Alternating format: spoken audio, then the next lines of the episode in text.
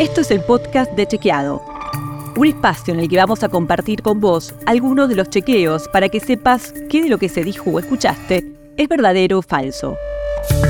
También vamos a explicarte en profundidad un tema de actualidad y a traerte datos y contextos para que entiendas mejor las noticias. Soy Florencia Ballarino. Bienvenidos.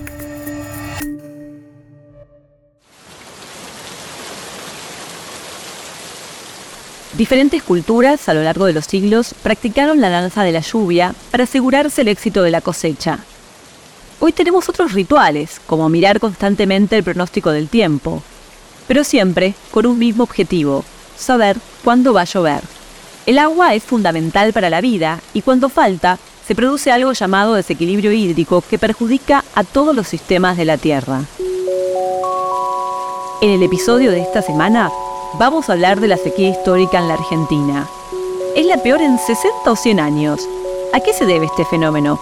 ¿Cómo impacta en la economía? Y, lo más importante, ¿qué puede pasar en lo que resta del año?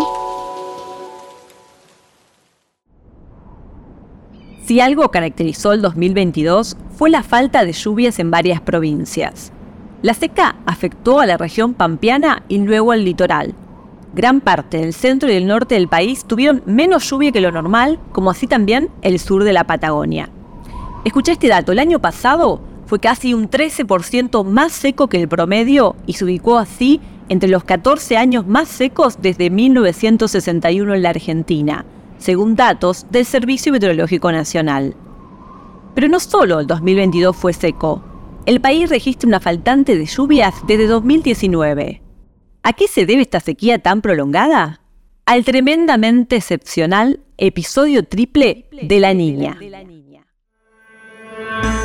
La niña es un fenómeno natural que produce un enfriamiento de las aguas del Océano Pacífico en la zona ecuatorial, además de otros cambios en la atmósfera. Por lo general, cuando estamos en los años de la niña, llueve menos. Y al contrario, durante la fase del niño, durante la primavera y el verano, en el noroeste de nuestro país hay más lluvias que lo habitual. Este fenómeno ocurre cada 2 a 7 años.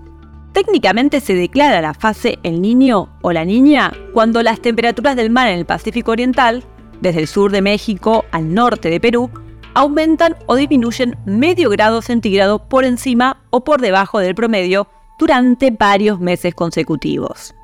Pero atención, porque también este fenómeno se dio en un contexto de cambio climático que provoca un aumento en las temperaturas mundiales. Esto disminuye las reservas de agua y lamentablemente empeora la situación de la sequía.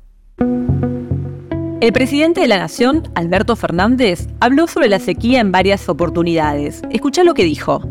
Pero la Argentina está, acaba de soportar la sequía más importante desde 1929.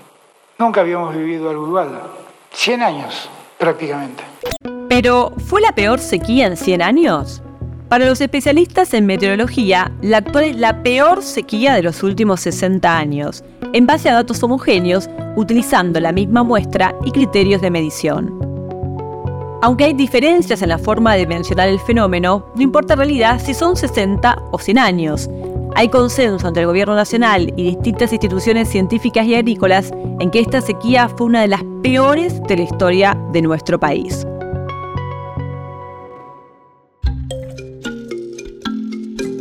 Una de las consecuencias principales de la seca es el impacto en el campo, la pérdida de cosechas y tierras para el ganado, lo que se traduce en menos ingresos y también menos producción de alimentos. La producción de soja, maíz y trigo caería cerca de 50 millones de toneladas en la cosecha 2022-2023, de acuerdo con datos de la Bolsa de Comercio de Rosario. Por todo esto, el Estado dejará de percibir unos 2.314 millones de dólares solo en derechos de exportación, aunque otros informes prevén pérdidas aún más amplias. Si consideramos las actividades de comercialización y de logística de los granos, la sequía implica un impacto económico cercano al 1,5% del Producto Bruto Interno, tanto por soja como por maíz. Y si se considera la reducción en la producción de trigo, llegaría al 2,1%, según cálculos de la Universidad Nacional de San Martín.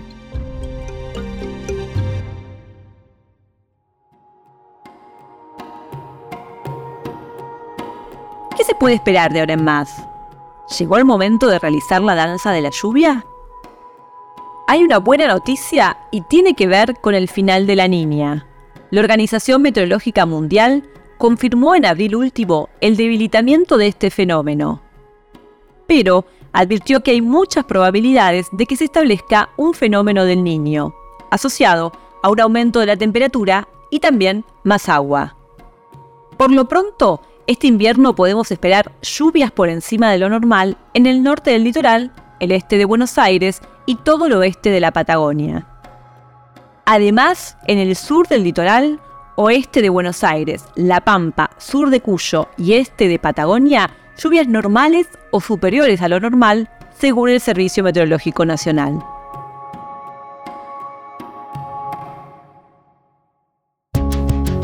Si querés saber más sobre esto y otros temas, entra a chequeado.com o seguinos en las redes.